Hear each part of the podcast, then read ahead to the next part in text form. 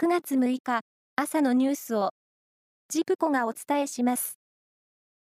国の来年度一般会計予算の概算要求総額は114兆3852億円になりました。財務省が発表したもので昨年度を上回り過去最大を更新しました。概算要求は各省庁が必要と判断した事業の経費を財務省に要求する手続きで、今回は岸田政権が重視する防衛力強化のため、防衛費が過去最大に膨らみました。子供と接する職業に就く人に性犯罪歴がないことを確認する制度、日本版 DBS の創設に向け、子ども家庭庁の有識者会議は報告書案を示しました。報告書案では、性犯罪の前科を対象とし、盗撮と痴漢行為の一部も含むとしました。子ども家庭庁は報告書をもとに、この秋に見込まれる臨時国会に関連法案を提出したい考えです。広島県と静岡県の県立高校などで、寮生向けの食事や給食の提供が止まっている問題で、食堂を運営する広島市のホーユーが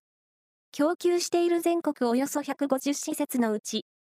半数ほどへの提供を停止していると明らかにしました。2学期から停止したケースが相次ぎ、山浦社長は申し訳ないと謝罪し、破産手続きを進めているとしています。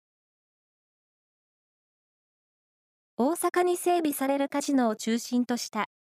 IR 統合型リゾート施設の開業の時期が、これまでの2029年秋から冬から1年延期されて、2030年秋頃になることが分かりました。これは大阪府が発表した開業に向けた実施協定案で示され、初期投資の額は当初の計画よりおよそ1900億円増加します。プロ野球は昨日5試合が行われ、中日は阪神に2対8で敗れました。阪神は優勝へのマジックナンバーを14としています。広島は DNA に6対5でサヨナラ勝ち。巨人はヤクルトに4対3で勝ちました。パリーグはロッテがソフトバンクに7対1で勝利。西武はオリックスを3対0で下しました。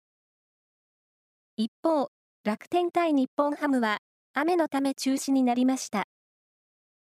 以上です。